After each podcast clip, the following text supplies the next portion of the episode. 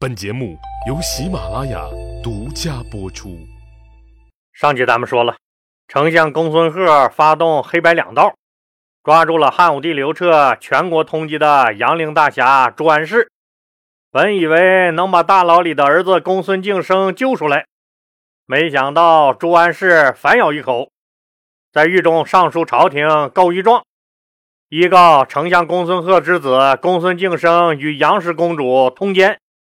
二告丞相公孙贺居心叵测，大搞巫蛊之术，诅咒刘皇帝。汉武帝刘彻大怒，还有这事儿？这还了得？于是下令严查。经过极品小人江充、苏文等人的一通忙活，公元前九一年正月，眼看着再有几天就要过大年了，可倒霉的丞相老公孙贺。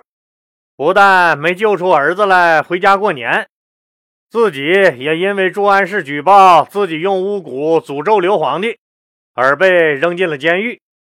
因为丞相公孙贺曾七次作为主要将领带兵去抗击过匈奴，为朝廷立过大功，所以江充、苏文等人怕有抗硬的人把公孙贺给捞出去，赶紧联络主审公孙贺的法官杜周。传达了刘皇帝要求从重从快严查坏分子公孙贺一切罪行的指示。杜周这个人可是汉武帝刘彻时期的十大酷吏之一，别的能耐没有。要说栽赃陷害、屈打成招，往谁身上扣个屎盆子、尿罐子，让你永世不得翻身，那可是人家杜周的看家本领。也就是说。杜周那有的是办法让丞相公孙贺和公孙敬生犯罪事实成立，并且还证据确凿，不容争辩。看到原丞相公孙贺和公孙敬生俩人犯罪事实的详细报告以后，汉武帝刘彻大怒：“你公孙贺这伙人，你还真敢用巫蛊咒我呀？那你们就谁他妈也别活了！”于是公孙贺父子在狱中被杀。整个公孙家族都被满门抄了斩，这还不算。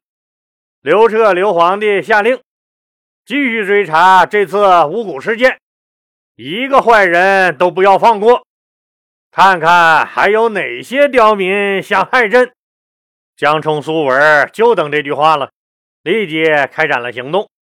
老李讲了好几起关于巫蛊的事儿了，有听友给老李发私信。问巫蛊到底是个啥玩意儿？那巫蛊到底是个啥东西呢？为什么汉武帝刘彻那这么忌讳巫蛊？巫蛊之术从秦朝就有了。通俗的讲，蛊其实就是一种毒虫子。所说的巫蛊之术，就是用这些毒虫子的毒素去害人。因为古时候缺乏医学知识。所以人们才将这一现象和巫术联系到一起。这个作为蛊的毒虫子，可不是啥带毒的虫子都行啊！能作为蛊的毒虫子，那必须是最毒、最凶残的那一个。您看看这个蛊是怎么制作的，您就明白了。一般来说，在端午节这天，把毒蜘蛛、毒蝎子、蟾蜍、毒蛇。毒蜈蚣等十几甚至几十种有毒的家伙，都放在一个大罐子里，密封十天，然后趁着阳气最盛时打开罐子。经过十天的搏斗和饥饿，这时候还能在罐子里屹立不倒，最后活下来的那只就是最毒的，它也就是这次治蛊的首选。然后经过进一步养蛊，把它最终养成一只可以拿出去害人的蛊。养好蛊以后，再结合神秘而古老的巫术，把蛊放出去害人。蛊虫结合巫术，就是巫蛊之术。简单一点的咒人方式，其实自古就有了。最简单的咒人方式，就是朝人背后吐唾沫诅咒。您可别笑，还真有这事儿。实际老李前面讲过，当年陈阿娇的老妈馆陶公主刘飘，那一开始是想把女儿陈阿娇嫁给当时的太子刘荣的，可太子刘荣他妈骊姬那死活看不上馆陶公主刘飘，所以就一口给回绝了。馆陶公主本来想攀个高枝的，结果热脸贴了人家的冷屁股，白送女儿人家都不要。馆陶公主恼羞成怒，转而和刘彻他妈王志结盟，陈阿娇嫁给刘彻。馆陶公主和王志这俩野心勃勃的女人合谋干掉骊姬和太子刘荣，扶刘彻登上太子之位。馆陶公主当年诬陷骊姬的理由之一，就是说骊姬在人背后吐唾沫，诅咒汉景帝刘启和他的其他妃子。这件事件的最大受益者就是刘彻。要不，作为汉景帝刘启第十个儿子的刘彻。那根本就没有希望继承皇位，所以刘彻最清楚这巫蛊是个什么东西。除了最低级的吐唾沫以外，高级一点的诅咒就是建造祠堂祭祀邪神来诅咒别人。刘彻当了皇帝以后，就是以祭祀邪神的这个罪名整死了他的妻子，也是他最大的恩人皇后陈阿娇。再狠毒一点的诅咒就是砍断婴儿的四肢。施展血腥邪术，这个就比较恐怖了。当然了，流传最广也最普遍的就是制作木偶人，把要诅咒的人的名字刻在木偶人的身上，埋在地下，由巫师刀逼刀刀逼刀的对其进行诅咒。实际上，汉武帝刘彻玩巫蛊是个高手，当然他不是用什么巫蛊之术去咒人，而是他非常清楚。巫蛊之术根本咒不死人，但却可以冤枉死人，而且让被冤枉的人根本无法申辩。所以到了他的后期，年老多疑的汉武帝刘彻就把这作为了一种武器，消灭一切他要消灭的人。反正冤枉死你也不偿命。晚年的刘皇帝和当年的秦始皇一样，觉得地上的事儿基本上都让自己干完了。开始迷信修仙和长生不老，天天不是祭祀就是炼仙丹请神仙。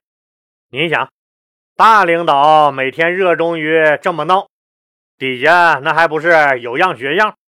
渐渐的，封建迷信那一套就流行开了，形形色色的术士和女巫开始聚集到了首都长安，希望能通过一顿胡说八道改变自己的命运。这帮子跳大神的，每天刻意把自己搞得贼拉神秘诡异，个个都是妖言惑众的好手。有些术士渐渐就出了名。咱们都知道，皇帝的后宫里那从来不缺宫斗剧。为什么要宫斗？那还不是僧多肉少，后宫就留皇帝一个完整的男人，可女人成千上万。有些女人被招进后宫。可他们翘翘脚看不着，一辈子只看过刘皇帝的几次后脑勺，别说宠幸他们了，能正面看一眼刘皇帝就算是过年了。这些小娘们儿每天最重要的工作就是琢磨怎么能迷惑刘皇帝，让他宠幸自己。当然，也都咬牙切齿的恨那些个得宠的妃子，以及嫉妒那些比自己长得好看、勾人的其他妃子。他们的想法很朴素，那就是搞死了别人，自己就离受宠又进一步了。那怎么能迷惑刘皇帝呢？怎么能搞掉对手呢？想来想去，还是巫蛊最合适。所以，一些在长安有影响力的高级女巫就被秘密招入了皇宫。小娘娘们让他们施展法术。避灾求福，外加诅咒别人。这些神叨叨的女巫们念着谁也听不懂的所谓咒语，然后把蛊放出去，还把小娘娘们不喜欢或有竞争关系的其他小娘娘们做成木偶人进行诅咒。最后还往往采用烧掉，或者像容嬷嬷那样狠狠用针扎，或者用掩埋的方式处理木偶人儿。后宫里的小姐姐们都知道，你要是不先把别人咒死，别人就会把你咒死。结果你搞，那我也搞，这股不正之风就以惊人的速度裂变到了军事竞赛的地步。一开始还都是悄咪咪的搞，后来搞的人多了，也就成了公开的秘密。皇宫里几乎每个房间里都被埋藏了实尸无骨的木偶人儿。刘皇帝万万没想到，自己只是想修个仙，可皇宫里早已是妖风阵阵了。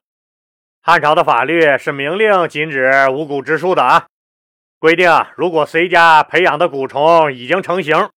并且致人死亡的，那这个人要被处以极刑，他的家人也都要远远的流放三千里。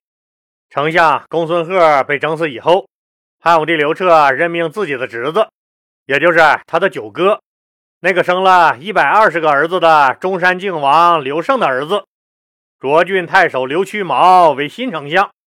这算是把中央领导班子又配齐了。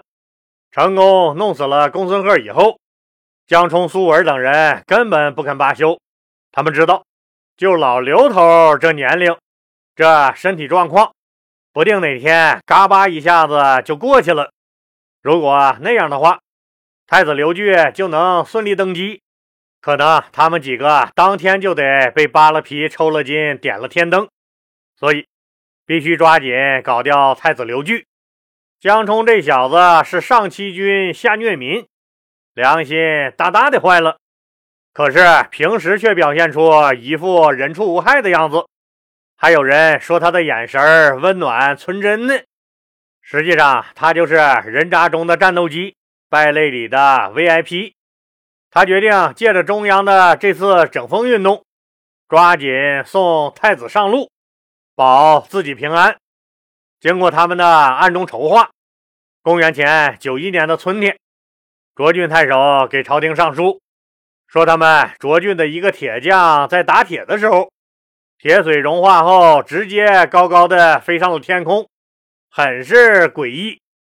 接到这个报告以后，极品小人江冲告诉刘皇帝，发生了这么奇异的事儿，天下一定要有大难发生。说的刘皇帝浑身一激灵，听友们应该都明白吧？这就是江冲他们几个秘密安排的，哪有什么铁水能飞上天呢？那不净扯淡吗？就在江冲积极筹划下一步行动的时候，老天爷帮了他一个大忙。您说那可巧不巧？一个月后的一天，一场毫无征兆的大风吹进了长安城。吹进了皇宫，顷刻之间，黄沙漫天，房倒屋塌，大树被连根拔起。现在呢，咱们知道这东西的名字叫沙尘暴，一点儿也不稀罕。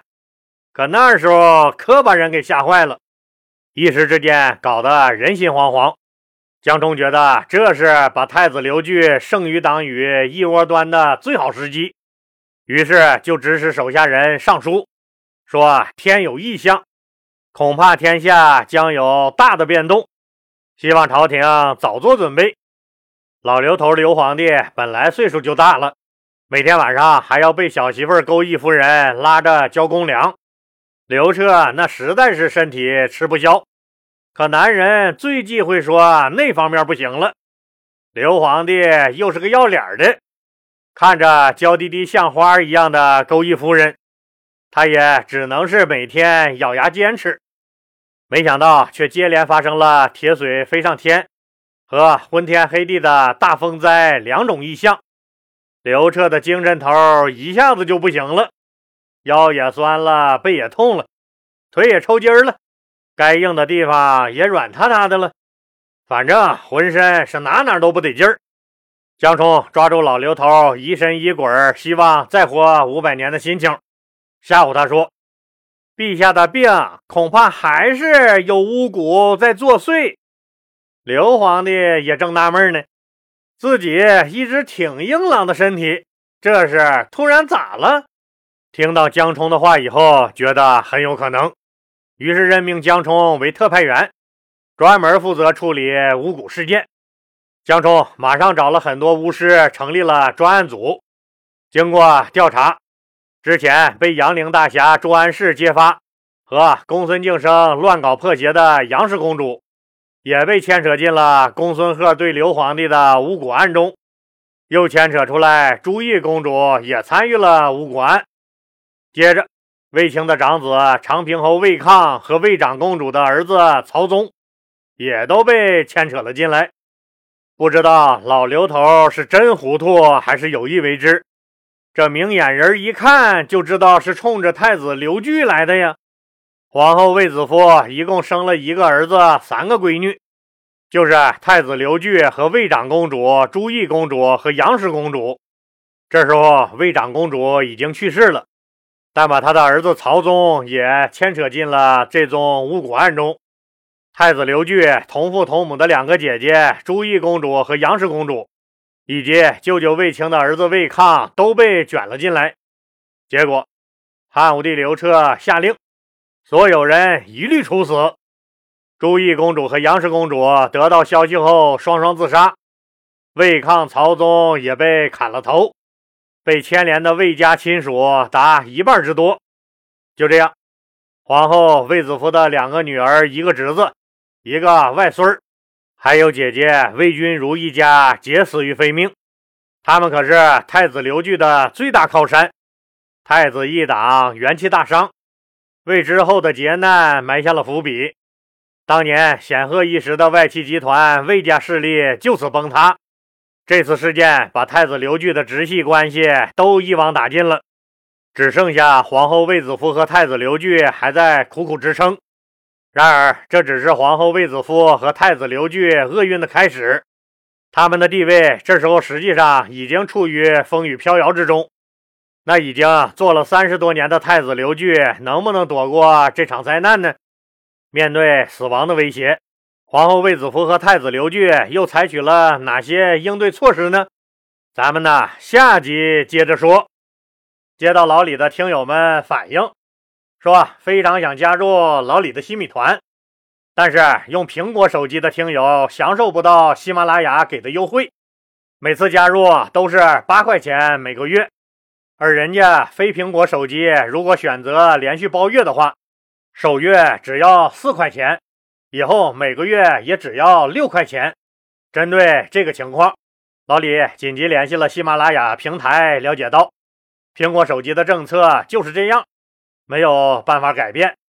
针对这个问题，喜马拉雅给听友们专门设置了两种优惠券，一个是新人优惠券，老李的新米团在原价的基础上打八八折。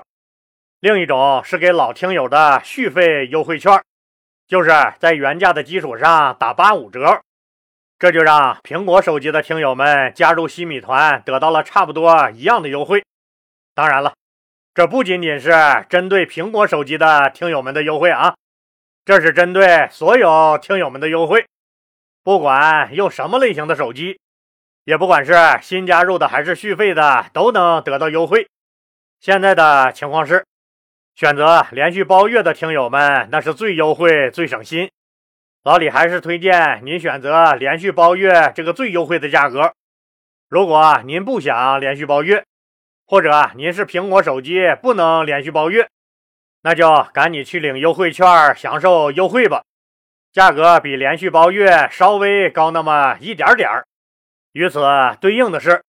喜马拉雅把老李的超前听节目时间调整为三天了，也就是说，加入西米团的听友可以享受免费收听所有付费节目以外，还能超前三天收听所有的节目。听友们赶紧领券加入吧，谢谢大家了。